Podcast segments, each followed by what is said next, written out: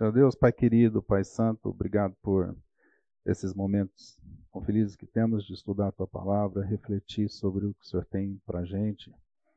É, esse tema de felicidade, que é um tema que é tão importante para os dias de hoje, Senhor, com os desafios que temos, que o Senhor mostre aqui a Tua perspectiva, sem interferências, com abertura dos corações para conhecer a Tua palavra. Que o Senhor esteja conosco nesse momento, Senhor. Jesus, amém.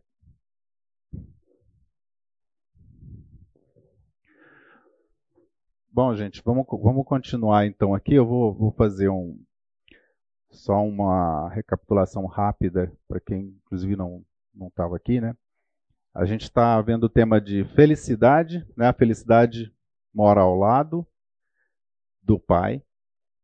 É, a gente fez uma reflexão na última semana sobre o Sermão do Monte, as bem-aventuranças, é, as características de cada ponto né, que é abordado lá. Então, esse é o programa. É, a gente vai. É, teve essa introdução na semana passada. A gente vai tentar fazer uma reflexão aqui com, no tema de felicidade com vários aspectos. Né? O que é ser feliz? Por que, que a gente pode ser feliz? Quem é feliz? Como ser feliz? Quando ser feliz? Quanto custa ser feliz. Então a gente espera realmente entrar fundo aí no, nos conceitos bíblicos de felicidade. E a Bíblia ela orienta a gente claramente a sermos alegres. Né? Quantos versículos, né?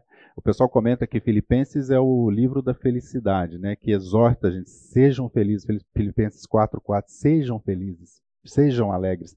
Então a Bíblia nos orienta com isso. É interessante né, a, gente, a gente entender isso, que existe um projeto de Deus para a nossa felicidade. E aqui, nesses temas, a gente vai olhar também como é que é a proposta humana para a felicidade, porque a gente tem também a, a influência né, do nosso coração pecaminoso, a nossa mente humana, e ela traz para a gente um conceito de felicidade que muitas vezes não é o conceito bíblico. Né? E é isso que a gente vai ver aqui. Bom, esses são os temas é, eu vou dar esse curso junto com o Maurício Gama.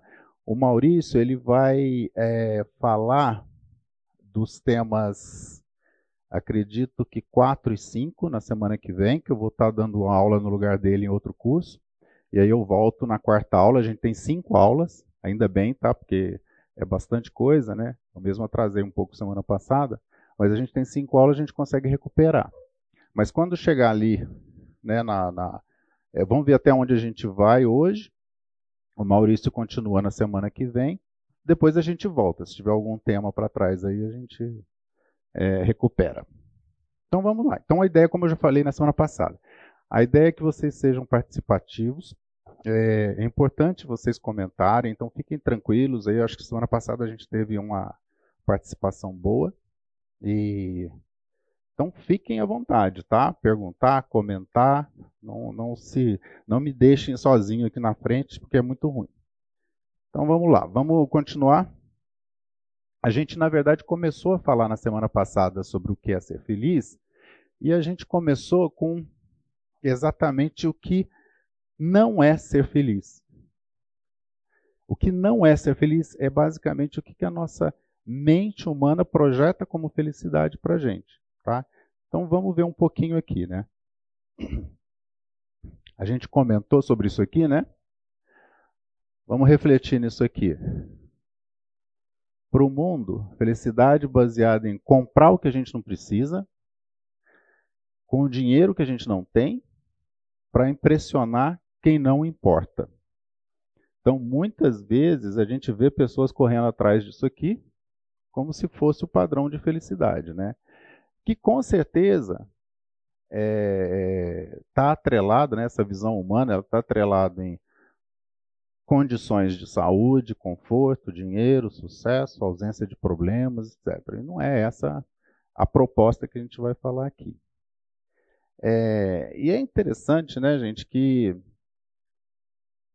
à medida que a gente vai vivendo, ficando velho, aí a gente vai vendo alguns, alguns casos né, de absurdos que a gente presencia de pessoas que fazem coisas muito erradas em nome da felicidade, entre aspas, né?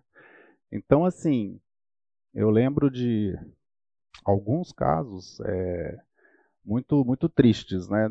Eu tinha um colega aqui de, de trabalho que ele ele, num determinado momento, ele tinha lá seus 40 anos mais ou menos, ele tinha duas filhas, duas filhas lindas, mas lindas, lindas, lindas. Elas tinham quatro, entre 4 e 7 anos, e num determinado momento ele abandonou a esposa e as filhas. E no almoço, eu era assim, muito novo, né? Na, então tinha, eu tinha uns 25 anos, acho que aquilo para mim já chocou, mas é, tentava escutar, ver, ver a perspectiva dele, né? E eu lembro certinho que no almoço, ele conversando com as outras pessoas, ele falou assim: falou, não, eu fui num psicólogo e, o, e coloquei o problema para o psicólogo e ele falou para mim assim: cara, você tem que buscar a tua felicidade. Você não está feliz com a sua esposa e as duas filhinhas, com a tua família, com a tua vida hoje? Você tem que ir atrás do que você é, acredita que seja a sua felicidade. E o cara pegou esse conselho e foi, gente. Abandonou a família, a esposa e as duas filhinhas e foi, foi atrás da felicidade dele. Então, assim, né? É uma coisa muito louca a gente pensar nisso, né? E outros exemplos também, né? Que a gente viveu com relação a isso, que a pessoa levanta uma bandeira de vou buscar minha felicidade. E faz aí essas barbaridades, né? Então é, é interessante a gente ver isso, porque assim, é, vamos falar aqui, né? É, a gente já sabe, a gente já conhece muita coisa que a gente está falando aqui, lógico. Agora, gente, sendo bem sincero no coração da gente, é, a felicidade do ponto de vista humano, ela tem basicamente duas perspectivas. Uma perspectiva de ser baseada em sentimento e ser baseada em circunstâncias. Então vamos pensar um pouquinho isso vamos ser sinceros no nosso coração. A gente não tem uma pressão grande na cabeça da gente de entender felicidade dessa forma? Sejam honestos aqui, né? A gente tem. A nossa mente enganosa, ela está sempre jogando na gente assim. Fala, olha, vai depender da circunstância.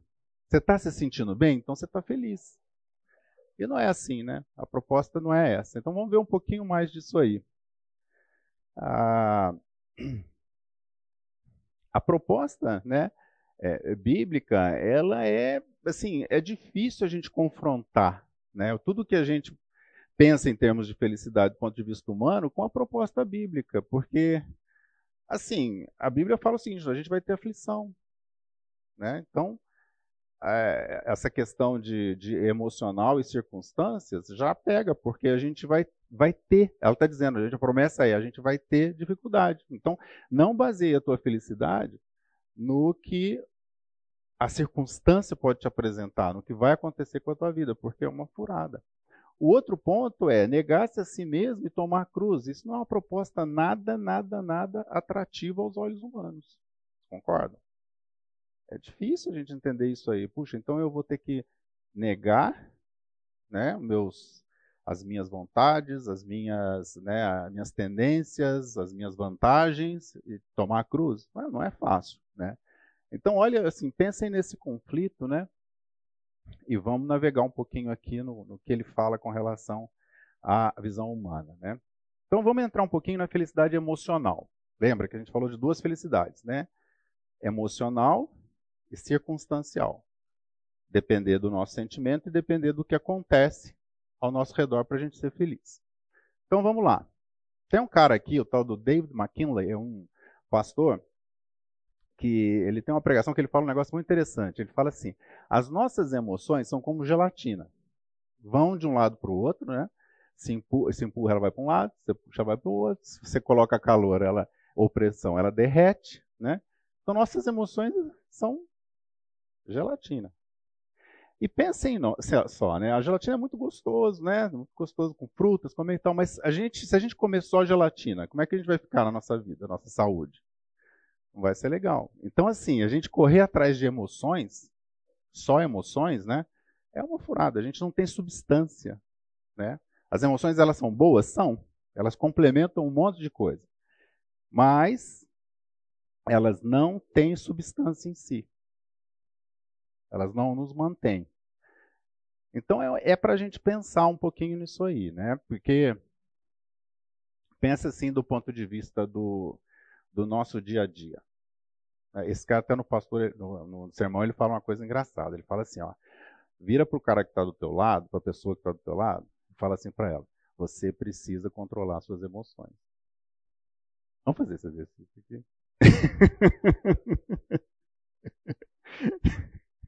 Você não tem ninguém, você pode falar. Está longe, mas vale.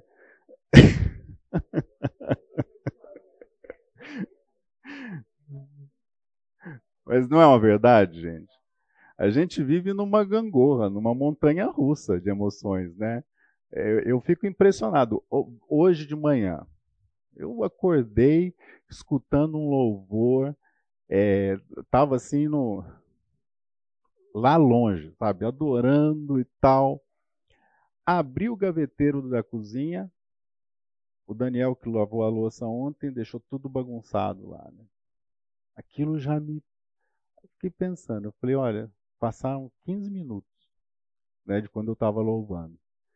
E olha que agora, eu, se ele tivesse na minha frente, ainda bem que ele ainda estava dormindo, né? Mas já ia escutar. A gente é assim, não adianta. Né? A gente, um dia a gente vai se livrar disso. Mas por enquanto a gente está aqui, a gente tem que encarar essas, essas circunstâncias né, que mudam toda hora a nossa tendência é isso, né? Não é verdade? Vocês não passaram por situações dessas já, quem sabe hoje de manhã até ou ontem, né? Vamos passar amanhã e vamos continuar passando. Então, assim, a gente se conforma com isso? Não precisa, né? A, a Renata está até comentando antes da, da aula. Você é um pouco tímida, né, Renata? Mas aí eu falo por você. Então ela estava falando que é essa questão que eu falei na semana passada, né, de minha segunda-feira, historicamente sempre foi muito traumática. Eu tinha uma depressão profunda na segunda-feira. E, é, e ela estava comentando, né, que também ela tinha alguma coisa com relação ao amanhecer, né? E interessante, ela estava falando, né, como Deus foi tratando isso. E eu também na minha experiência, como Deus foi também tratando isso né, em mim. E uma coisa interessante disso é que a gente tem tendências para dificuldades, né? A gente tem as tentações, a gente tem a, o medo nas tribulações, a gente tem um monte de coisa que exerce uma influência sobre a gente. É como a gente falou, né? Você não pode impedir que os passarinhos estejam em cima da, da tua cabeça, mas você pode impedir que eles façam um ninho na tua cabeça. Então é como você encara isso, né?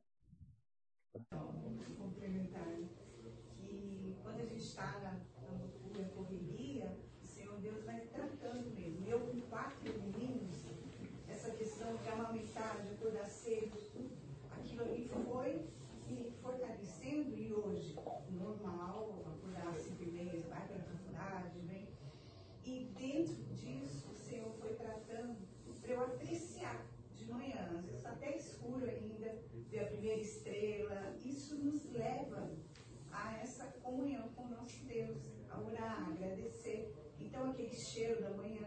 Isso tudo Deus foi é. né? Exatamente. É dia a dia E assim, é, o, o, Espírito Santo nos ajuda, né, a, até a descobrir algumas coisas que a gente pode fazer. Né? Eu não gosto muito de falar de receita, tipo receitinha de bolo, né? Mas, por exemplo, uma coisa que sempre me, me ajudou muito, nos últimos tempos principalmente, é acordar, fazer ginástica, correr, né? Gosto de correr de manhã, exatamente como você está falando, quando ainda está né, vermelhão assim no céu tal, escutando louvor. Isso para mim dá uma, sabe, vira o jogo. Vira o jogo. Eu parece que eu me liberto daquela opressão toda, né, do dia a dia ali, da segunda-feira dolorosa, né? Eu vou para ali para um outro é, nível para encarar isso tudo. Me ajuda muito né? depois vir fazer um devocional, estudar um pouquinho, né? separar esse tempo para fazer isso é uma coisa que me ajuda. Agora, em outros momentos, antigamente, eu meio que pensava assim, puxa, eu tenho que trabalhar, já tenho que resolver um problema, é, eu sei que já vai acontecer isso hoje de manhã, então é, eu vou parar um pouquinho para fazer ginástica, para é, estudar a palavra de manhã. Segunda-feira de manhã tem um monte de problema já acumulado, né? Pessoal já, hoje em dia o pessoal manda e-mail no domingo já, né? no sábado, no domingo, para a gente se preparar, porque segunda-feira o bicho vai pegar. E até é interessante, né, que o, um, um, cara um dia me pegou numa dessa, né? E segunda-feira ele, ele tinha mandado um e-mail no domingo, um problemão lá, que ele já queria que eu tomasse alguma ação. E aí na, na eu não vi o e-mail. E na segunda, é, eu fui fazer ginástica, ter meu tempinho lá. Aí, nove horas, entrei. Na hora que eu abri lá o sistema, era todas as bombas do mundo explodindo lá, né? Aí, ele já marcou uma reunião direto, cedinho, entramos e já começou a descarregar. Falei, cara, olha o que está acontecendo aqui, um problema tem que resolver. E olha, eu te mandei um e-mail ontem sobre esse problema. Já poderia ter ido atrás disso, daquilo e tal, né? Eu falei, cara, eu não, não vi teu e-mail. Não, não vi, estou vendo agora de manhã. Né? Aí ele falou, falou, olha, vou te dar um conselho. falei, tá bom. Eu sempre, domingo à noite, dou uma olhada em todos os e-mails e vejo se tem alguma coisa grave acontecendo. E aí eu já me preparo, né? Se for preciso, eu vou até contratar alguma pessoa para tentar já começar a resolver o problema, né?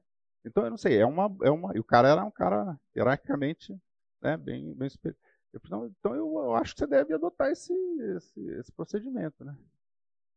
Eu falei, cara, domingo à noite eu vou na igreja.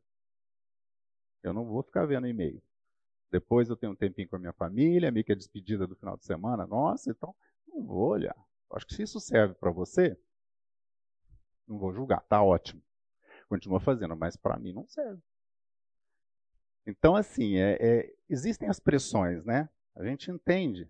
Não é à toa que a gente tem todos esses desafios, porque o, o mundo é difícil, gente. Esse tipo de situação que estou mostrando para vocês é uma, é uma opressão, né?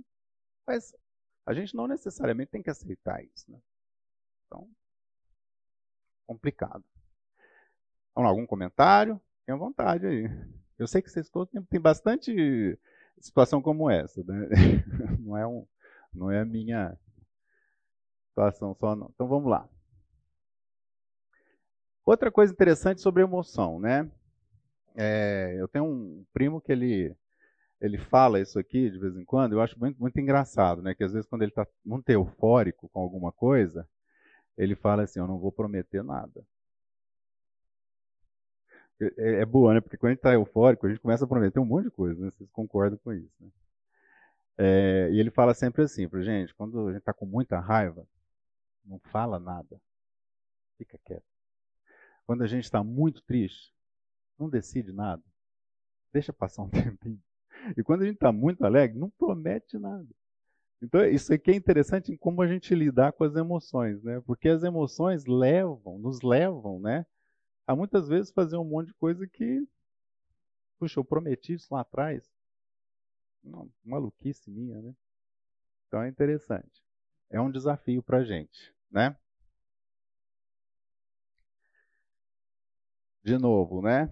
Tribulações.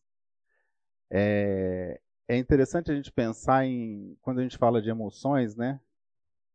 Nos gloriarmos nas tribulações.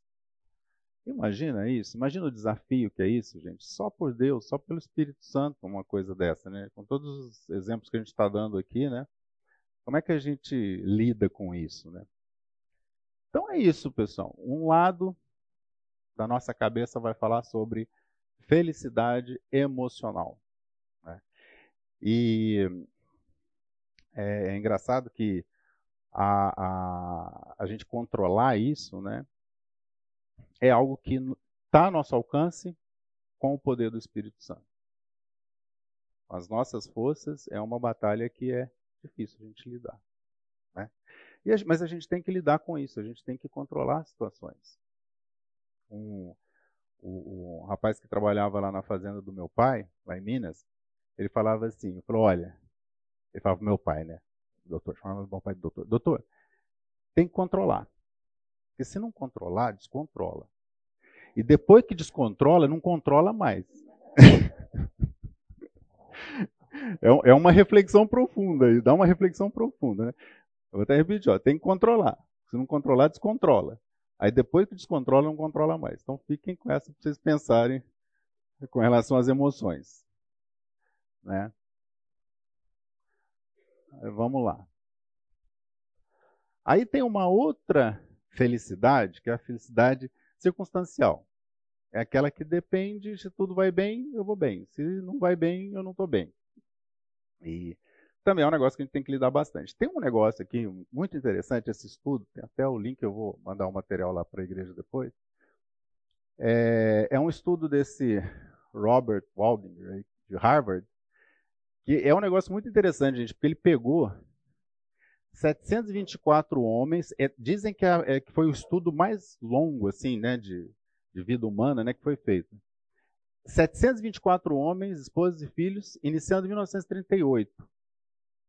Então ele começou, ele escolheu essas pessoas em 1938 e ele foi acompanhando a vida dessas pessoas exatamente nessa questão de ser feliz ou não. Então ele acompanhou os jovens, né, enquanto na faculdade, depois casando, tendo filhos, tendo netos e tudo mais. Muito interessante o estudo. E assim, para não ir muito, muito fundo nisso aqui, que não é muito tema, mas é, ele descobriu o seguinte: o resultado do negócio é o seguinte: as pessoas mais felizes eram aquelas que tinham conexões, né, uma intensidade maior de conexões e conexões com qualidade. O adiantava também ter um monte de conexão com né, gente ruim. Então, conexões boas. É muito interessante a gente pensar nisso, né? Porque o cara levou 84 anos para descobrir um negócio que está aqui em Marcos 12, 30 e 31. Você vê só? A gente não precisa gastar 84 anos estudando aqui. A gente já está pronto para a gente na Bíblia. Que, que a Bíblia fala? Dois mandamentos, gente. Que é amar a Deus acima de todas as coisas e amar o próximo, como a si mesmo. Então, com isso, se a gente aplica isso, né, é, é, na prática, realmente a gente vive isso. A gente vai experimentar o que esse cara viu aqui em 84 anos. Tá? Então, é, isso faz a gente pensar, porque é importante a gente. Pensa bem no que ele levantou aqui nesse estudo. Né? Ele falou: olha, conexões, então relacionamentos, a gente investir em relacionamentos, e a gente investir em viver bem com, pessoa, com as pessoas, ter, ter, relacionamentos saudáveis. O que, que, é um relacionamento saudável, né? Eu, eu lembro muito do, da, da vida de José, e tem um, um trecho que fala que os irmãos, é, eles não conseguiam falar com José amigavelmente. Isso é um texto que muito, muito me marcou, né? Até em casa, é, às vezes eu pego lá os meus filhos, né? E agora quem está lá mais na fase de adolescência é o Daniel. E eu falo para ele, eu falei, Daniel, é, é ruim a gente continuamente é, habituar a não falar amigavelmente um com o outro. Sabe? Vocês entendem que é isso, gente?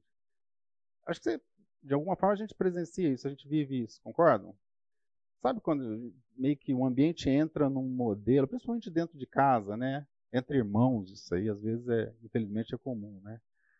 Mas assim, começa a haver um relacionamento que as palavras são sempre duras. Já viram isso em algum lugar? Acontece, né?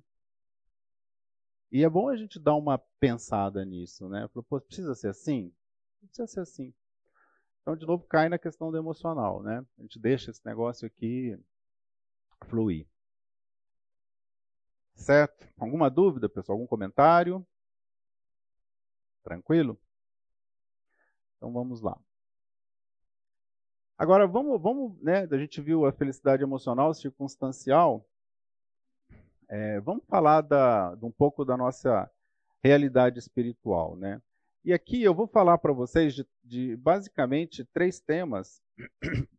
O, o, Valentim, né, o pastor Valentim, pai da, da Débora, ele, ele tem uma frase que sempre assim, ele falava sempre, né, quando a gente se encontrava, a gente conversava, isso ficou muito na minha cabeça, né? A vida é feita de decisões. Você lembra disso? Dele falando isso? A, vi, a vida é feita de decisões, pequenas decisões e grandes decisões. E essas decisões, elas implicam escolhas. Escolhas implicam em trocas, perdas, ganhos e danos. É, então vamos refletir sobre isso. Né? A gente toma decisão minuto a minuto. Vocês concordam com isso? É minuto a minuto a gente está tomando alguma decisão. O que eu acabei de falar? A decisão de falar de forma amigável ou não com a pessoa que você convive é uma decisão sua. Minuto a minuto. A decisão de agradecer pelas coisas que acontecem na sua vida ou começar a murmurar continuamente é uma decisão minuto a minuto. Mas a gente tem também decisões grandes, né, decisões que a gente vai tomar com relação ao rumo da nossa carreira e tudo mais. Então é importante pensar nisso. Nesse processo de decisões, é, existem, nesse mesmo, nesse mesmo estudo desse, do Dave McKinley, ele fala o seguinte: existem três componentes. Então me acompanhe aqui. O primeiro componente é razão. Quando a gente toma uma decisão, tem um componente lá na tua cabeça que está lá, né? Que é a razão. E vamos ler esse texto aqui, né? Quanto é, em Filipenses 4:8. Quanto ao, ao, mais, irmãos, tudo que é verdadeiro, tudo que é honesto, tudo que é justo, tudo que é puro, tudo que é amável, tudo que é de boa fama, se há alguma virtude, se há algum louvor, nisso pensais. Então, assim, quando a gente pega Romanos 12, né, e aqui Filipenses 4, e antes desse versículo aqui, em Filipenses 4:4, ele fala do alegrai-vos. Sejam alegres. Então, é uma receita né, da gente ter aqui, olha, o controle da nossa razão. E, e o Dave McKinney ele fala de cativar a mente. O que, que é cativar a mente? É manter a mente sob controle. Como é difícil isso, vocês concordam? Às vezes, assim, à noite, madrugada, eu tenho problema de, às vezes, perder o sono de madrugada.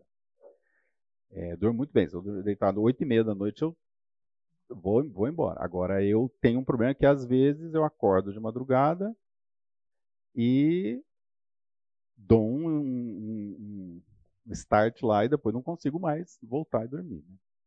E uma coisa que é muito estranha é, não sei se já tiveram essa experiência, quando a gente acorda assim de madrugada, a gente não consegue segurar a mente da gente. Você já tiveram essa, essa experiência? A gente começa a tão, tão pensar num negócio, pensar em outro, pensar em outro, pensar em outro. E é interessante isso, né? Parece uma coisa simples aqui, né? Mas a gente controlar a nossa mente é um desafio para a gente. E a gente tem que fazer, olha, tá aqui, ó. Isso pensar. Então pensem comigo aqui. Primeira coisa, lembra que a gente está falando de decisões. Primeira coisa, cativar a mente. O segundo, ó ela de novo aqui, ó. Emoções. Controlar os sentimentos. Então, por exemplo, Provérbios 14, 29 fala assim: O homem paciente dá prova de grande entendimento, mas o precipitado revela insensatez. Resposta branda desvia o furor, mas a palavra dura suscita a ira. Provérbios 15, 11. Então, qual que é a receitinha que a gente está vendo aqui? Controlar a nossa mente, pensar em coisas que edificam, controlar nossas emoções, certo? E o terceiro ponto é medir as consequências das suas decisões. Olha que interessante, né? É, medir consequências. Então, aqui os textos também, né? E o Provérbios é um, é um prato cheio para isso tudo que a gente está falando aqui, né, gente? É, o prudente recebe o, percebe o perigo e busca refúgio. O inexperiente segue adiante e sofre as consequências. Provérbios 22, 3. Provérbios 14, 8 também, a sabedoria do homem prudente é discernir o seu caminho, mas a insensatez dos tolos é enganosa. Então, olha que interessante, né? Controlar nossa mente, controlar, cativar nossa mente, controlar as emoções e medir as consequências. Pensar nas consequências antes de tomar a decisão. Esse processo aqui a gente faz, né, vocês concordam comigo? Esse processo aqui é contínuo na nossa vida. A todo tempo, você vai tomar uma decisão, você tem um racional, você tem um emocional.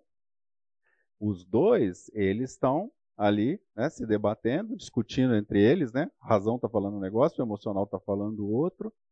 Aí a gente faz um balanço disso e toma decisão. É assim que funciona? Para o lado ruim ou para o lado bom? Né? Vocês conseguem entender isso aqui no dia a dia?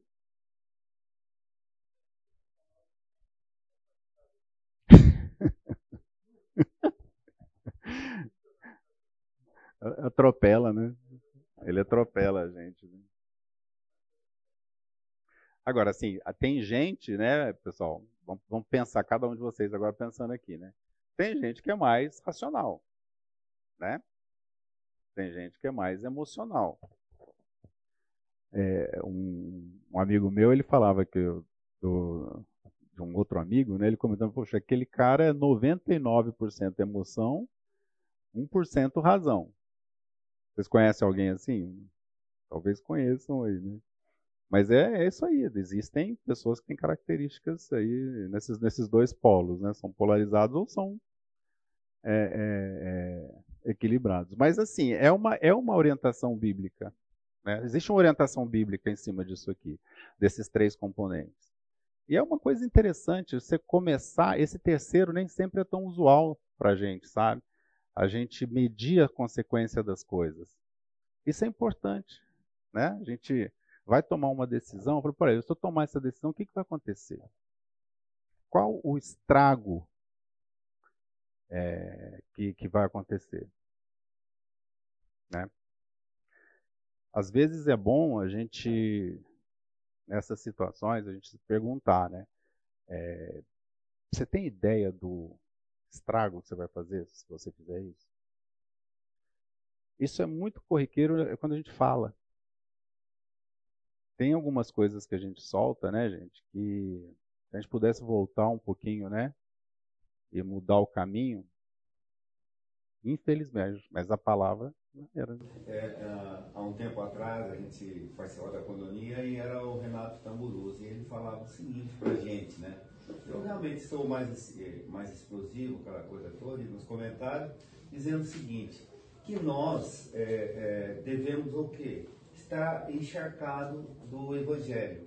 Por quê? É, porque senão nós temos uma tendência de alimentar a parte emocional.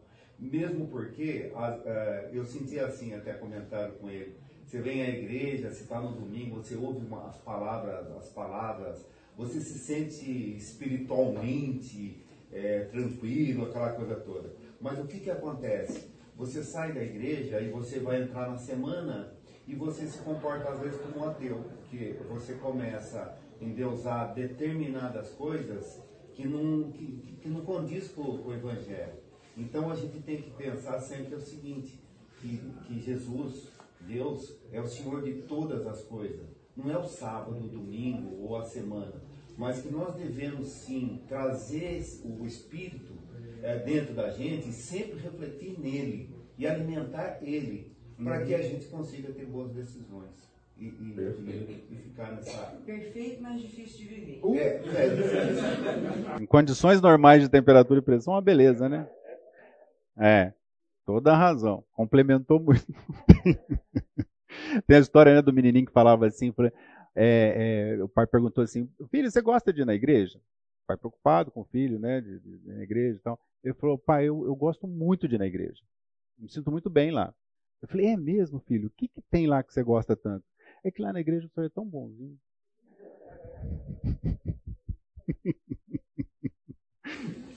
É, tem dessa, né? Erasmo. É. Uma coisa que pode ajudar nisso que ele falou é você se obrigar a seguir rotinas. É, é, quando a gente fala de razão e emoção, você já percebeu que algumas vezes, em determinados ambientes, a gente tem muito mais controle do que em outros? Falando com o chefe, por exemplo. Por que, que a gente consegue isso? Né? Por exemplo, é, minha esposa fala direto isso para mim. No trabalho, você vai, você começa como a gente é, por exemplo, fora do trabalho, mas inexperiente, e a experiência vai te dando balizas para você saber quais das decisões e como você pode falar. E, e, se você não gostar de apanhar a vida toda, você vai aprender, senão você vai continuar. Então, mas você cria determinadas balizas.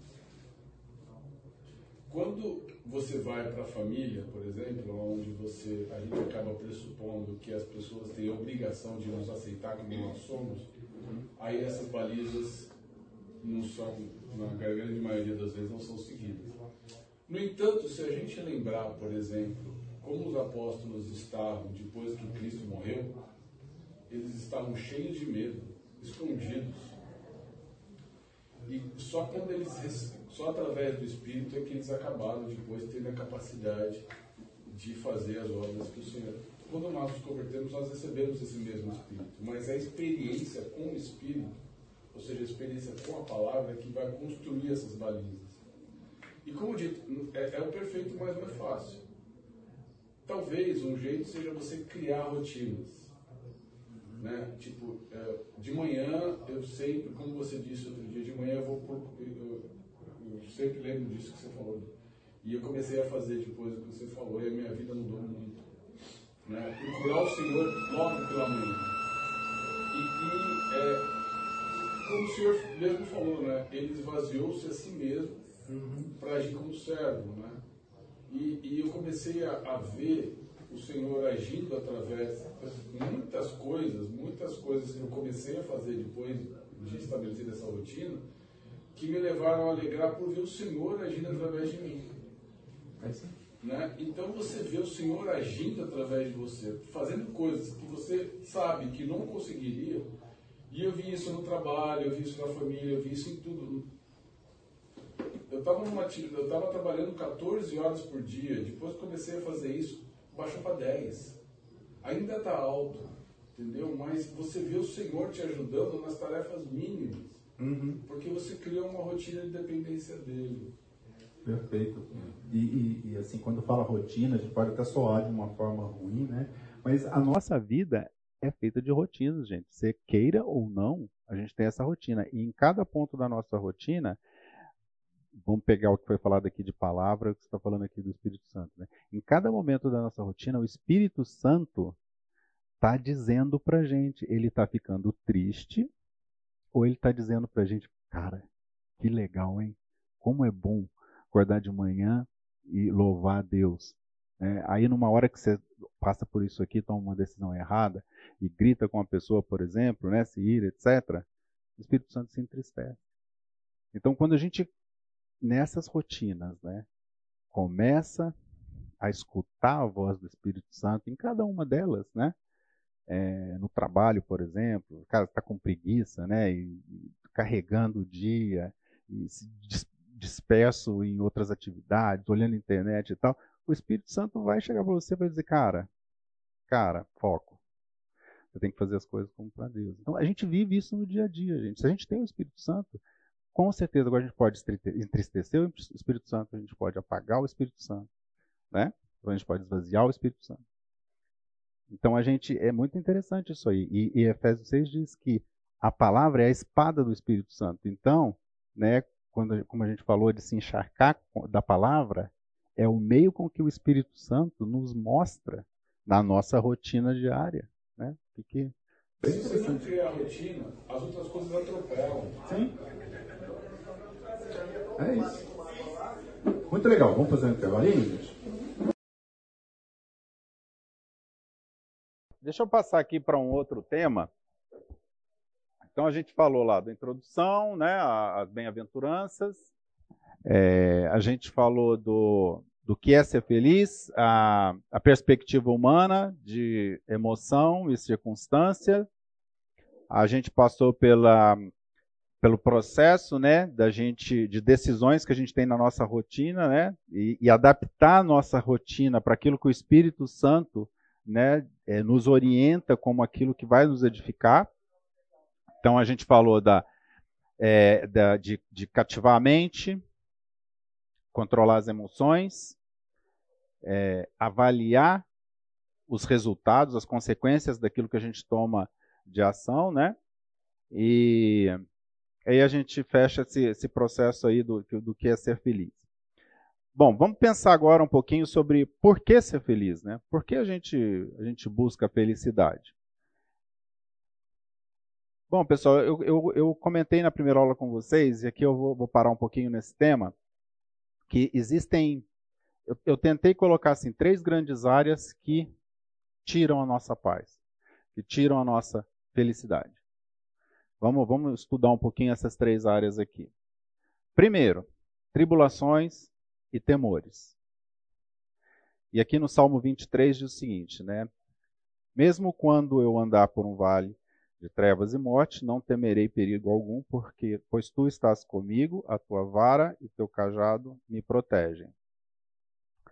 É, a gente vive, e é interessante, quando eu falo aqui de tribulações e temores, pode ser até é, a gente falar de situações que a gente tem é, é, dificuldades mesmo, né? situações difíceis que a gente passa, mas às vezes coisas que a gente cria até mesmo sem razão.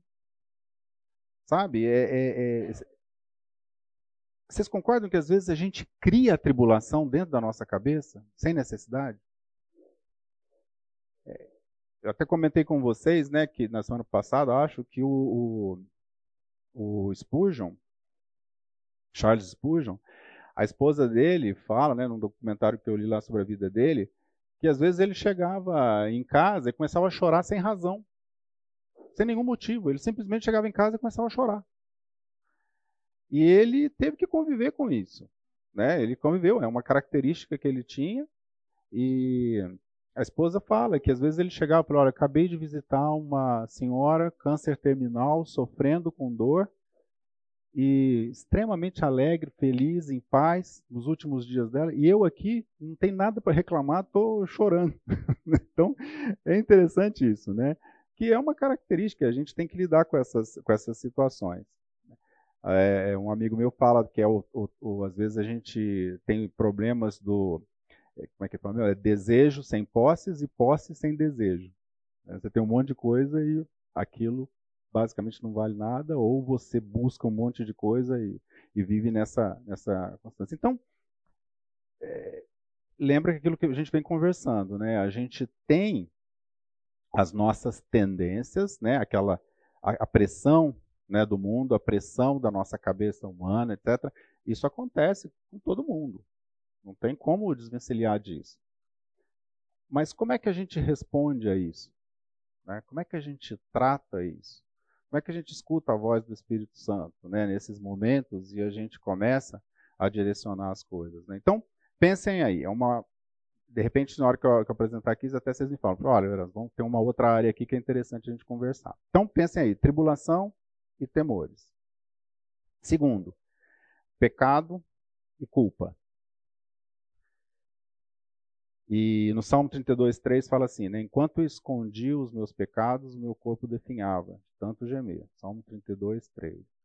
A gente lida também com essa questão da nossa culpa, dos nossos erros, né, dos nossos deslizes.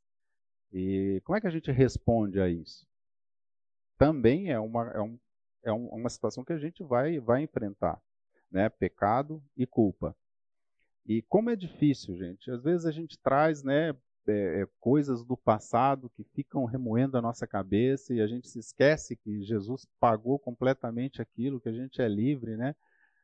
Mas a memória existe, né?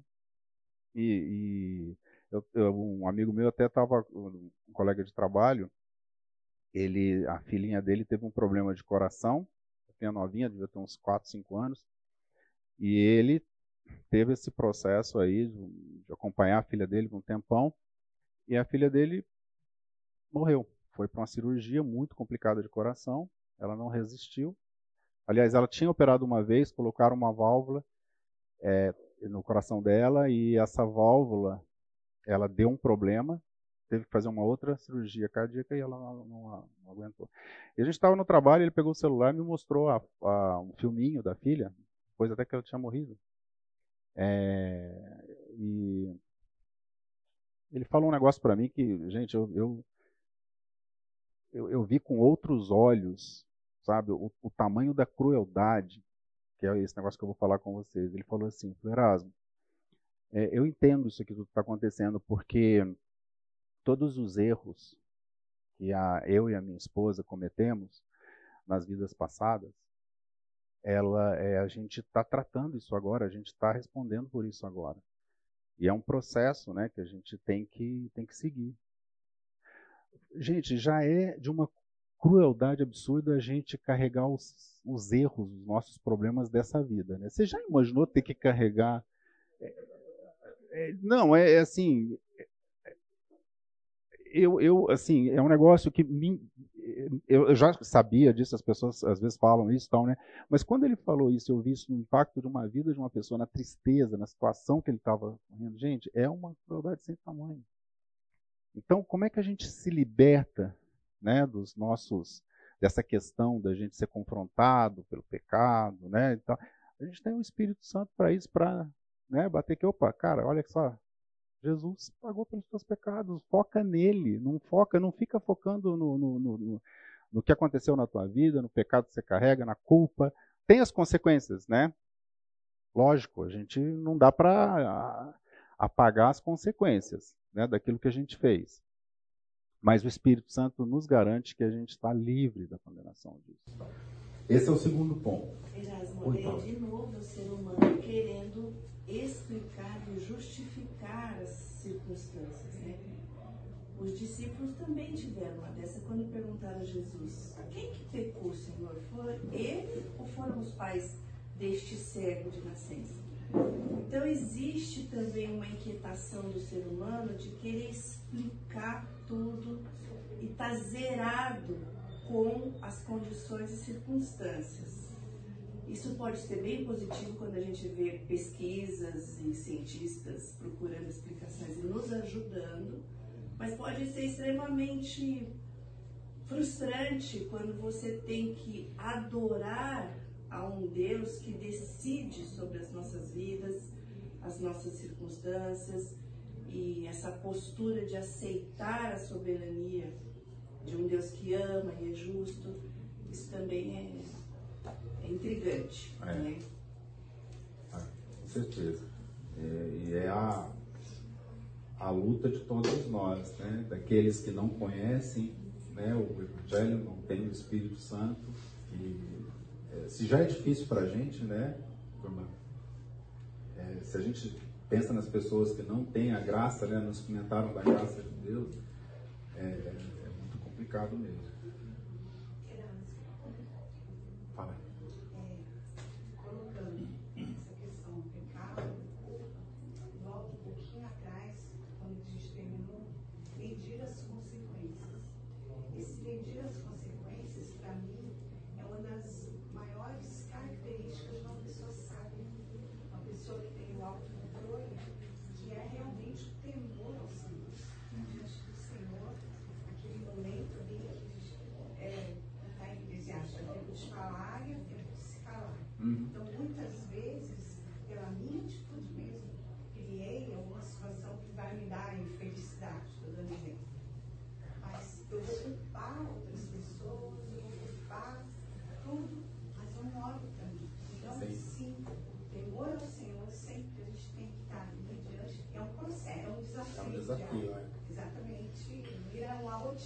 Isso. Escutar a voz do Espírito Santo, né? Exatamente. Porque isso tudo pode gerar, sim, sim. felicidade, a falta realmente do. Com certeza. Um aspecto interessante também, né? Quando as Escrituras falam que o Senhor Jesus Cristo é o nosso intermediador entre nós e Deus, a palavra que é empregada ali é advogado. Uhum. Então, se ele é um advogado, isso implica também se tem alguém te defendendo, tem alguém te acusando. Uhum. Então, se tem um advogado, tem um promotor. E o promotor a gente sabe muito bem quem é. Tá. Então, nesse, nesse aspecto, e quando a gente, né, intencionalmente ou não, acaba gerando situações por, pelo nosso pecado, que depois vão nos gerar culpa, a gente tem que entender que essa culpa é muito usada como estratégia por esse promotor para nos atacar. Mas uma vez que o nosso advogado é o Senhor Jesus Cristo, não há absolutamente nenhum tipo de pecado que seja maior do que o poder do nosso advogado. É isso aí. Henrique, eu, eu, um negócio interessante disso aí, eu estava lá na, visitando o Lucas lá nos Estados Unidos, meu filho, né? Eu, gente foi na igreja dele lá. E o. Ia ter a comemoração da ceia. É, e o pastor falou assim, né, clássico, né, 1 Coríntios 11, falou assim, gente, agora é, vamos fazer o exercício de nos examinarmos, né? E ele falou uma coisa muito interessante, usando até esse, esse texto, ele falou assim, só que nesse processo de vocês examinarem, vocês estão prestes a tomar ceia. Cada um aqui vai se examinar. Agora, pode ser que nesse processo de você se examinar, o acusador use mesmo esse momento aqui de ceia para te apontar o dedo. Eu quero que vocês lembrem nessa hora, que quando vocês estão tomando a ceia, vocês estão tomando a ceia junto ao advogado. Então, nesse processo de se examinar, lembrem-se que existe um acusador, mas existe um advogado. Tá? E vocês têm a possibilidade de tomar ceia em graça e liberdade. Porque o advogado te garante que você se examinou, tem consequência dos seus erros, tem consciência dos seus erros, mas você tem um advogado. Né? Então é, é, é bem legal isso aí, porque a gente vive isso no dia a dia. Interessante, legal. Bom, vamos lá. E até aí o que a, Renata comentou um pouquinho, né, com relação à terceira área aqui, são os, os conflitos e a nossa amargura. Então, olha só que, que interessante é a nossa vida, né, gente? Uma hora você está em tribulação, está com uma doença, está com um problema, emprego, etc. Outra hora você está se culpando, você escorregou, teve uma, atitude que não foi legal, e aí aquilo né, te machuca, você está se examinando, vem a culpa, a gente tem que lidar com isso. Aí outra hora você fala uma coisa assim ruim para uma pessoa ou alguém fala alguma coisa para você, você fica magoado. Esse é o nosso dia a dia, né? Esse é o nosso dia a dia. São três grandes áreas. Até comentei com vocês da lenda lá Cherokee, né? Lá, que, que fala o seguinte, o, um menino que falou pro. Estava muito bravo e foi conversar com o avô dele e falou, falou avô, eu estou muito bravo. Aí eu falei, por que, que você está bravo? Não, porque aconteceu isso com meu amiguinho. Não. Ah, aí o avô dele falou, falou, olha, existem dois lobos no teu coração, lobo bom e lobo ruim. O lobo ruim, ele vai te colocar amargura, né? vai te colocar medo, vai colocar um monte de coisa ruim no teu coração. E o lobo bom vai te trazer paz, alegria, vai ajudar a perdoar e tal. Aí ele perguntou pro lobo, mas quem ganha essa, essa briga, né? Lobo bom ou lobo, lobo ruim? O avô dele falou, quem você alimenta. Então, usando isso aqui, pessoal, a gente tem essas três áreas na nossa vida. Inegável que isso aqui acontece com a gente. O que você alimenta dentro dessas três situações? Aconteceu uma coisa no trabalho, um tempo atrás, que uma, uma situação lá que uma pessoa falou que eu, tinha, eu era responsável por um negócio, não era, e eu não sabia que ela tinha falado isso, e aí teve um problema nessa área, a coisa foi subindo, subindo, subindo, e me liga lá o chefão lá, já descascando, tirando satisfação comigo do negócio, né? Eu não tinha tempo nem de falar. E eu fiquei muito chateado com isso. É, assim, desliguei o telefone e aquilo ficou na minha cabeça. E eu fiquei alimentando. Aí liguei para a pessoa que tinha falado, né? Falei, puxa, mas é, como é que você fala um negócio desse? Eu não estava nem quem aqui estava de férias, né? Olha, olha o estrago que você fez e tal. Ah, eu pedi desculpa, eu desliguei o telefone, mas ficou rodando filme na minha cabeça. Rodando filme, rodando filme. E eu comecei a pensar exatamente nisso. Eu estava num processo de ficar continuamente alimentando essa situação. Isso não é prático para gente?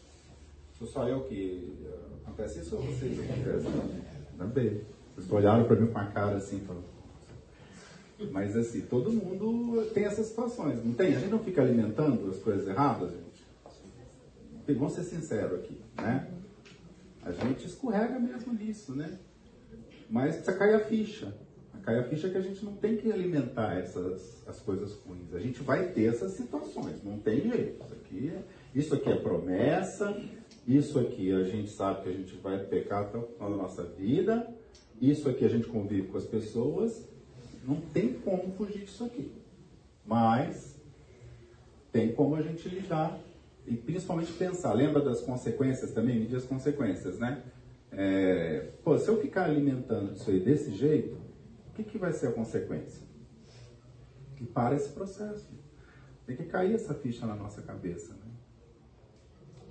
Né? Então vamos lá. Tem um texto né, em Provérbios, mas quem me ouvir viverá em segurança, estará tranquilo, sem temer nenhum mal. É, é interessante que vários textos falam da gente apontar no, o nosso foco para o Senhor e não ficar apontando o nosso foco nisso aqui, alimentando essas coisas. Lembra lá Pedro quando foi andar na, na, né, nas águas? Ele, Jesus convidou, né, para andar pelas águas e ele focou na dificuldade, focou no vento, focou nas ondas, etc. Ele perdeu o foco de Jesus. Então aqui, pessoal, é muito disso. A gente ter o foco correto, né? É, o que, que a gente está ouvindo? A gente está ouvindo a nossa cabeça falha, buzinando aqui sobre essas coisas? Puxa, o cara não podia ter feito isso com você. Né? Que injustiça. Então, parar com esse negócio e a gente começar a alimentar as coisas corretas. Acho que isso aqui engloba boa parte dos nossos desafios no dia a dia, concorda? tentando resumir. Né? Se tiver alguma outra que vocês tenham, vocês me falam, complemento. Mas vamos lá. É... E falando de ter foco né, em Jesus, o, o Spurgeon tem um, um, texto muito interessante que ele fala assim, né, que é, conhecer a Cristo é como subir uma montanha. Eu gosto muito de, de, de, de caminhada, de montanha, e tem um, um pico lá em Minas, chama Pico dos Marins, que é muito legal. Basicamente, lá em Minas é muito, muito montanhoso, então quando você está num vale, você está realmente num vale. Você, você, tem pouquíssima visibilidade, né? Porque é cadeia de montanhas para todos os lados, então você está lá no, no, nos grotões, como a gente chama. À medida que você vai subindo né, nessa caminhada, você chega num determinado momento, você começa, já puxa, você começa a ver um pouquinho mais. É muito interessante. Você abre a tua visão, você consegue ver uma fazenda ali do lado, deve ter uma visão de uns 5 quilômetros para frente. E é um pico muito alto, então ele tem acho que 2.400 metros, é um dos 10 mais altos do, do, do Brasil. Então, quando você começa a subir mais, você começa a ver as cadeias de montanhas. Você sobe mais ainda, você fica acima das cadeias de montanha. Então você vê, tem uma visão de, sei lá, 50 quilômetros, né? E as montanhas, é muito legal que você vê do lado de Minas, as montanhas do lado de São Paulo, você vê a Dutra. À noite, acampar lá é lindo, porque você vê um, uma faixa de luz, que é a Dutra, no final do horizonte, assim, né? É um negócio maravilhoso. Tem algumas características. Quando eu li esse texto do Spurgeon, me veio muito o Pico dos Marinhos na cabeça, né? Porque são as características que a gente tem quando a gente começa a conhecer a Jesus e, e tem uma intimidade com Ele. Então, primeira coisa, né? Que usando o texto de Isaías 40, a gente passa a ter uma visão ampla. A, a, a glória dele é revelada, né? E a gente começa a ter uma visão ampla das coisas, uma perspectiva, né? Também diferente, né? Uma voz ordena, clame, e eu te pergunto, o que clamarei? toda a humanidade é como a relva, e toda a sua glória é como as flores do campo. A relva murcha e cai a sua flor. Quando o vento do Senhor sopra sobre eles, o povo não passa da relva. A relva murcha, as flores caem, mas a palavra do nosso Deus permanece, permanece para sempre. A gente muda a nossa perspectiva das coisas. Né? Lembra das três grandes áreas aqui que a gente alimenta? A gente começa a ver essas três áreas de uma perspectiva diferente. Né? A gente não está mais no vale lá dentro né, da culpa, no vale do, da mágoa, a gente não está lá no vale do medo, a gente começa a olhar essas coisas numa perspectiva diferente. Você que traz boas novas a Sião, suba no, monte, no alto monte. Você que traz boas novas a Jerusalém, erga sua voz com fortes gritos, erga, não tenha medo, diga à cidade de Judá, aqui está o Senhor. Uma outra característica de subir a montanha é que é impressionante que lá de cima é, é, a tua voz tem um alcance muito, muito, muito grande. A primeira vez que eu subi, nesse, não dá para tempo para falar aqui, é uma história interessante, mas a primeira vez que eu subi, eu fiquei dois dias perdido, sem barraca, sem comida, sem agasalho, sem nada na mão.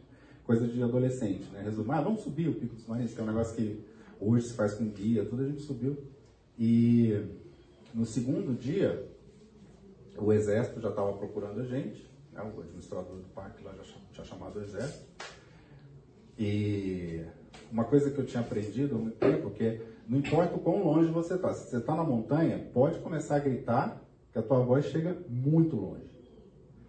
Então, foi isso que a gente começou a fazer, né? gritar o socorro e tal, e os soldados que estavam lá para baixo, eles foram identificando onde a gente estava pelos gritos que a gente estava dando. Né?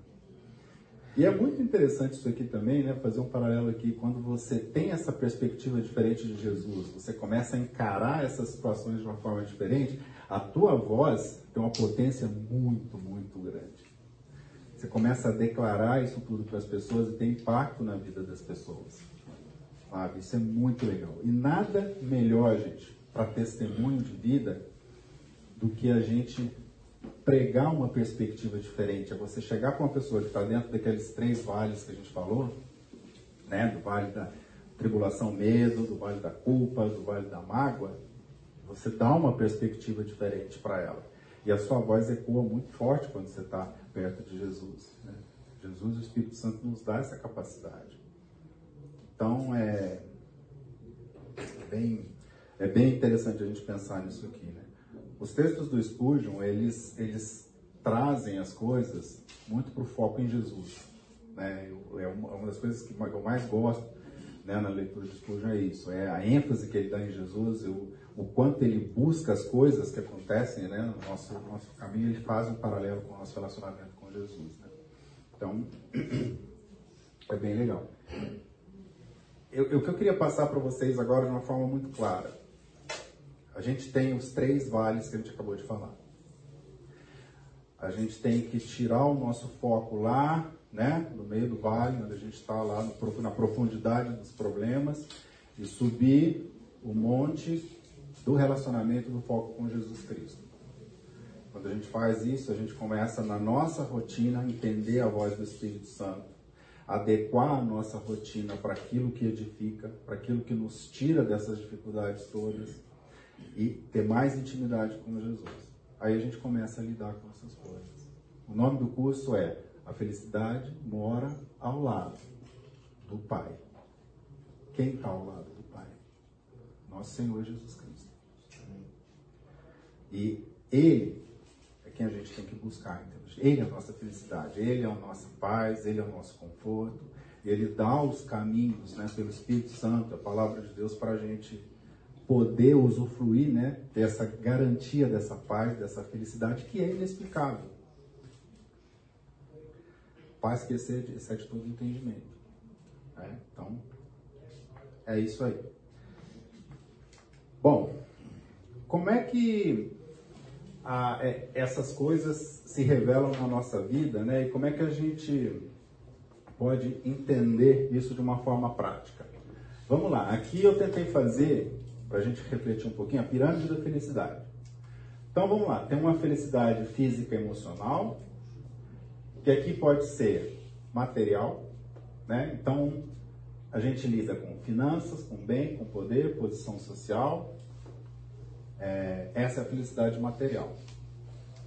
Tem a felicidade funcional, que é aquilo que nos dá um tremendo prazer, que é você ter um esporte, ter um hobby, ter o teu trabalho, fazer o que você gosta. É, isso tudo nos dá, nos dá um prazer, nos traz um prazer, né? Existe também a felicidade relacional, que a gente viu no estudo lá de Harvard, né? que é amigos, família, redes sociais, etc. É uma parte também da nossa felicidade. Existe a felicidade corporal, saúde, alimentação, disposição física. Hoje, muito, muito em moda isso aqui, né? As pessoas, tem, tem muita gente que tá, é, é, faz aí todo um processo bem rigoroso para isso aqui. É, tem a, a, a felicidade racional, intelectual, disposição mental, tem muito material sobre mindfulness, né? você conseguir controlar seus pensamentos, foco, autoconhecimento, etc. E a gente tem a base de estudo que é a nossa felicidade espiritual cristã que a gente está falando, que é basicamente esse relacionamento com Deus pelo nosso Senhor Jesus Cristo. O que, que é um ponto interessante ligando as duas coisas, né? Lembra das três áreas de dificuldades, isso aqui que a gente está falando. Isso aqui, gente, tudo isso aqui, por que, que a gente não pode depender disso aqui? Essa parte de cima aqui, sem ser espiritual. Por que, que a gente não pode depender disso aqui? Elas passam, né? Não existe garantia nenhuma que a gente mantenha isso aqui, vocês concordam? Nenhuma. É, o negócio assim, que é a primeira vez que eu tenho um impacto tão forte assim com relação à a, a, a, guerra, né? E uma coisa que me deixou muito assim impressionado é a guerra da Ucrânia, que as pessoas que viviam bem tinham, de repente, né? Pensa nisso aqui, pessoas que tinham tudo isso aqui lá.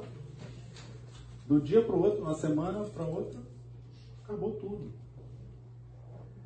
É, é muito interessante a gente pensar nisso, né? Fala é interessante assim, essas pessoas que perderam tudo na Ucrânia, elas foram forçadas a isso, né? uhum. não tinham outra opção.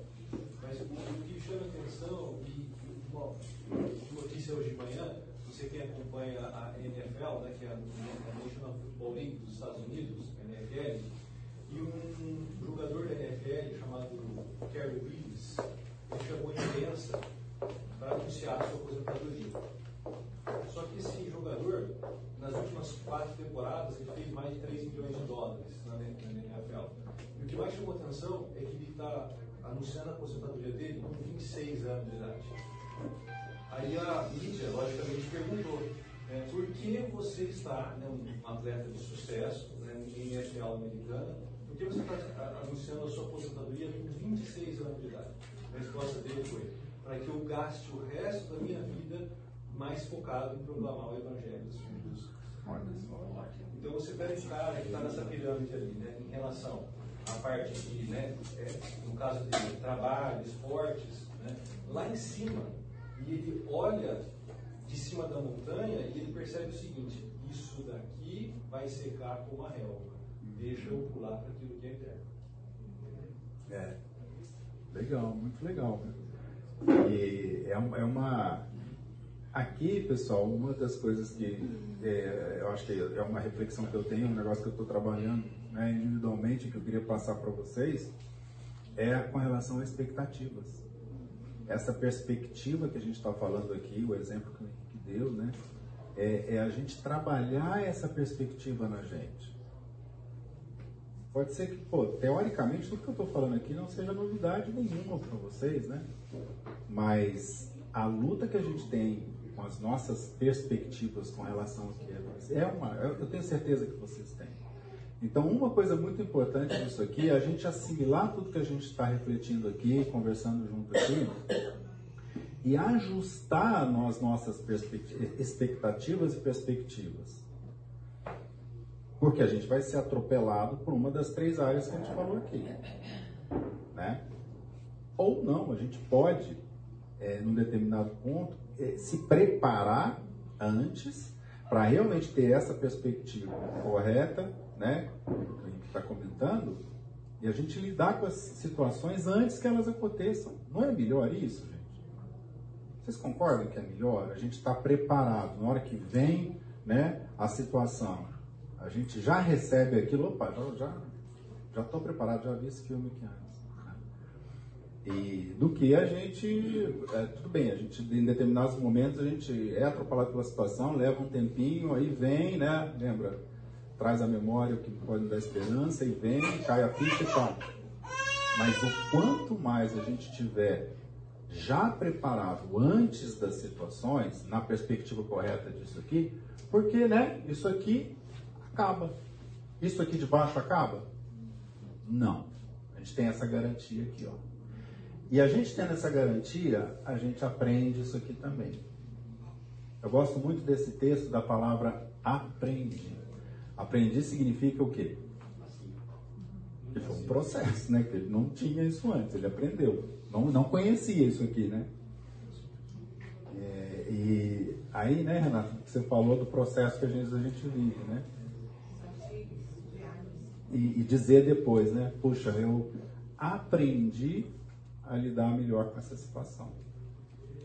Tá, então esse é o grande mensagem. É, é, como você colocou ali na pirâmide, né? Não sei se só comigo, a gente tem uma tendência de criar compartimentos na nossa vida. E quando você vê ali, você fala, não, é, você trata de um jeito da sua vida espiritual, de outro da intelectual, de outro da corporal, criando segmentos. E e acaba tratando isso de forma separada. Mas o que Deus espera de nós é que o espiritual englobe tudo isso. Uhum. Que o Senhor reine na nossa vida, desde o material, em todos os aspectos. Então, o fato é que quando você percebe e dá essa liberdade ao Senhor, todas essas coisas são reformuladas. Uhum. Tudo isso muda. Sim. E o valor que você dá a cada uma dessas coisas muda de uma forma tão surpreendente que é, você começa a viver de uma outra forma. Então, quando aquilo mudar, vai mudar, e toda hora está mudando, a perspectiva que você enxerga dessa mudança é, é outra. A, a análise, o como você vê aquilo, é outra forma. Né? Eu perdi meu emprego em 2014. É... O salário, a, a, a, atividade que eu encontrei era um terço do salário que eu ganhava em 2014. Mas se não tivesse acontecido isso, não teria liberado tempo para eu ajudar a minha esposa a lidar com o problema de Alzheimer da minha sogra. Então é o Senhor. Na hora eu não vi isso. Você vê isso depois. Mas, gente, tudo isso muda. Não, não são compartimentos, é uma coisa só. E o Senhor tem que reinar em tudo isso. Uhum. E a gente precisa aprender. E o Senhor, na sua misericórdia, vai, nos, vai tratando de nós a cada dia mostrando isso, mas é. Entendeu? É, é, é, é, é interessante isso aí, né? Até didaticamente, né? A gente separa, mas você tem toda a razão. Essas coisas, elas são todas interligadas, né? É, na, nossa economia lá, eu, eu uso muito esse exemplo, né? Falo muito disso, que a, pensar na nossa vida, nossas atividades, toda essa pirâmide aqui em cima, né? Junto com a, a nossa espiritualidade, nosso relacionamento com Jesus Cristo, né? Isso não pode ser, a comparação que eu falo é, é, é água e óleo. Não pode, a gente não pode tratar isso como dois compartimentos, né? Como você falou. Você pega água e óleo, o que que acontece? Não se misturam. Não se misturam. A nossa vida espiritual e o nosso dia a dia tem que ser café com leite né, Débora? A gente é. fala bastante. Café com leite, quando você está lá mistura, o que, que acontece? Você, você, você conhece, consegue ver o que, que é o café e o que é o leite? Não consegue. Então é muito, muito interessante. Eu acho que dá até para fazer com as crianças dela um, um ensaio legal. Você pega assim, ó, antes de conhecer a Jesus, a gente é essa água e óleo. Quando a gente conhece a Jesus, a gente é o cafezinho lá, né? Tá escuro, né? Jesus vai, a gente vai colocando leite, a gente vai se transformando. À medida da nossa santificação, esse café com leite vai ficando cada vez mais clarinho. Não vai ser clarinho total enquanto a gente estiver aqui na Terra. Lá no céu vai ser branco como a neve, né? Mas a nossa vida é assim. A gente lida com tudo isso aqui, né? Que é os compartimentos que a gente didaticamente está mostrando aqui, mas eles, eles, eles são misturados e misturados com a nossa vida espiritual, e a nossa vida espiritual pode permear isso aqui tudo. Você pode fazer tudo isso aqui para glorificar a Deus. Vocês concordam? Essa pirâmide inteira a gente pode fazer para a glória de Deus. Trabalho, né? A, a, as atividades de relacionamento, atividade física, tudo. Isso aqui pode ser para a glória de Deus. E a nossa vida tem que ser assim. Não pode haver. Então, realmente, é por aí mesmo. Interessante. É, e quando a gente fala do Espírito Santo, né? O Espírito Santo, ele não está é, agindo quando a gente está domingo de manhã aqui, né? Na escola bíblica. Ele está agindo na segunda de manhã, que, né? É, eu problemas lá. Ele está agindo depois do almoço né? Um cara, um, um estagiário, eu estava conversando com ele, ele falou para mim assim, né? Erasmo, é, rapaz, eu sei que agora, né, depois de tanto tempo assim, né, de empresa, ser gerente e tal, você não tem mais isso. Mas, cara, depois do almoço me dá uma preguiça tão grande, uma preguiça tão grande, que eu não consigo, viu? Eu não consigo me concentrar. Eu falei, cara, deixa eu falar um negócio pra você, piora. Com o tempo piora. E o Espírito Santo age nesse momento? Com certeza. Com certeza. Fala ele comer menos. É. Ele fala, cara, você tem, se não tem jeito, né? Você tem que, você tem que se esforçar. Vai ser duro, vai ser difícil, né? Mas não é moleza, né? Tem que, tem, tem que se esforçar.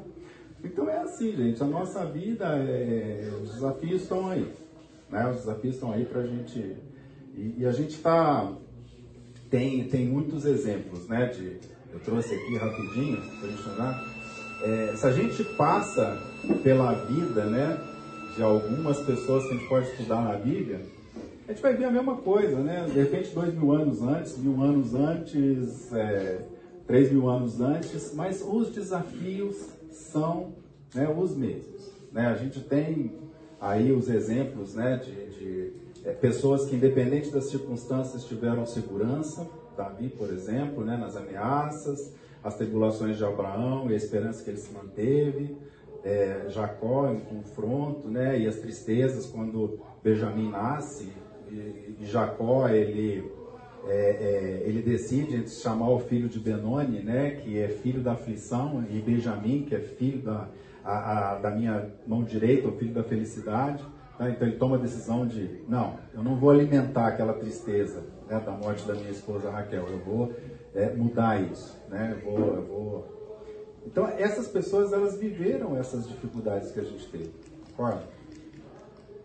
Então essa é a mensagem, pessoal.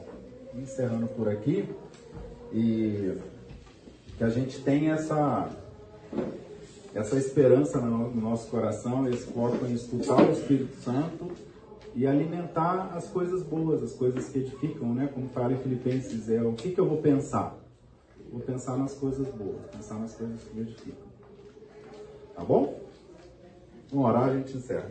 Senhor, obrigado por sua palavra ser tão clara, é, tão eficaz no nosso dia a dia, que o Senhor, é, através do Espírito Santo, nos guie em cada uma das nossas atividades, decisões, que o Senhor, pelo Espírito Santo, acerte as nossas rotinas, o Senhor nos dê motivação para alimentar aquilo que é correto, aquilo que edifica, aquilo que é bom da tua parte. Senhor nos ajude nessa missão, Senhor. Tantas áreas de dificuldade que nós temos. Em nome de Jesus, amém.